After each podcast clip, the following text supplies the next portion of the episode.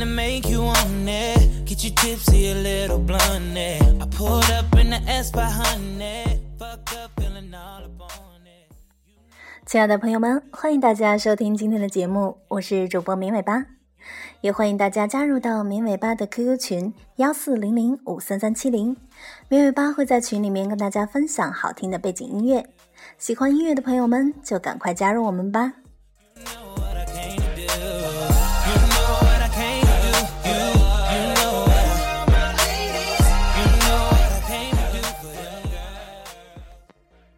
最近呢，大家都在关注阿里巴巴美国上市的相关新闻，也有很多人在吐槽，为什么大老远跑去美国上市，而不在咱们中国自己境内上市呢？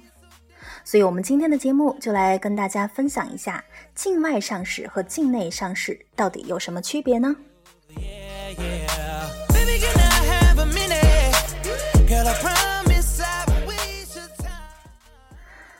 我们就跟大家先说说国内上市，那么国外上市的话，大家反过来看就可以了。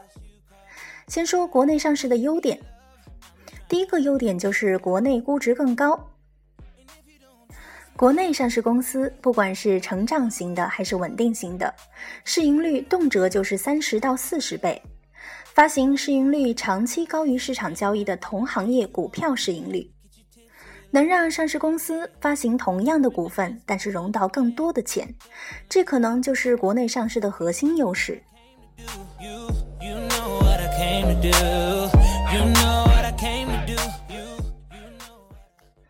第二个优点呢，就是国内上市更容易提升在国内的知名度。截止二零一一年的八月十九日，沪深两市共有 A 股账户一万六千零二点一九万户。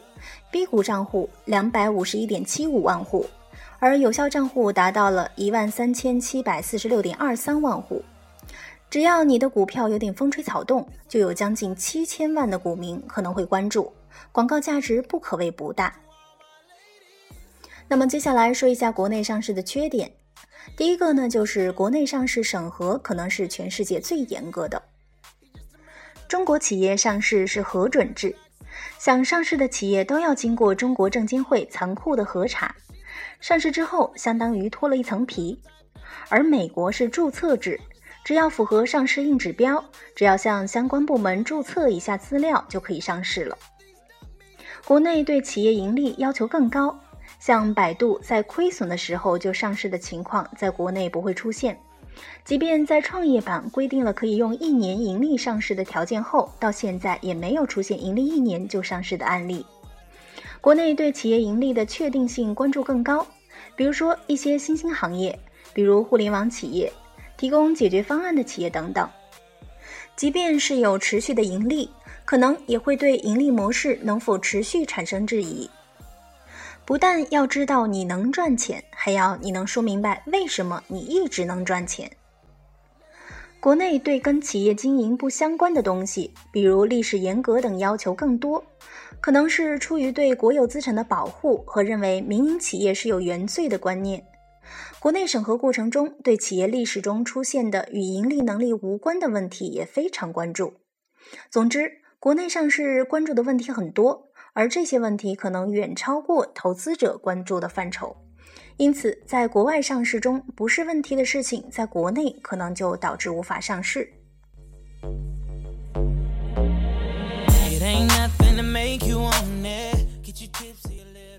国内上市的第二个缺点就是，国内证监会、交易所更爱干预企业的经营。一些交易行为，即便是企业的董事会、股东会都通过了，还需要经过证监会和交易所的同意才行。这点，国外上市的公司应该有更多的自主性。国内上市的第三个缺点是灵活性不够。现在国内上市机制还比较僵硬，只能是增量发行。比如，有些投资机构想在企业发行上市的时候卖一些股份，在国内是无法实现的，而且必须锁定一年以后才能卖。而且呢，要求上市和发行必须捆绑在一起，不能只发行不上市，也不能只上市不发行。另外，发行比例不能调整，发行后四亿股以上必须发行百分之十以上。发行后四亿股以下必须发行百分之二十五以上，要精确到小数点后一位，多了不行，少了更不行，没有办法满足每个企业不同的融资需求。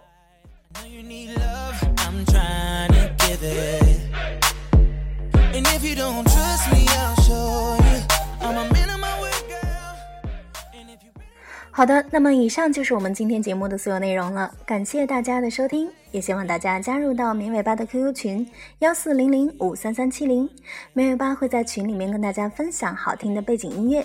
明天见。You know what I came to do. You, you know what I came to do.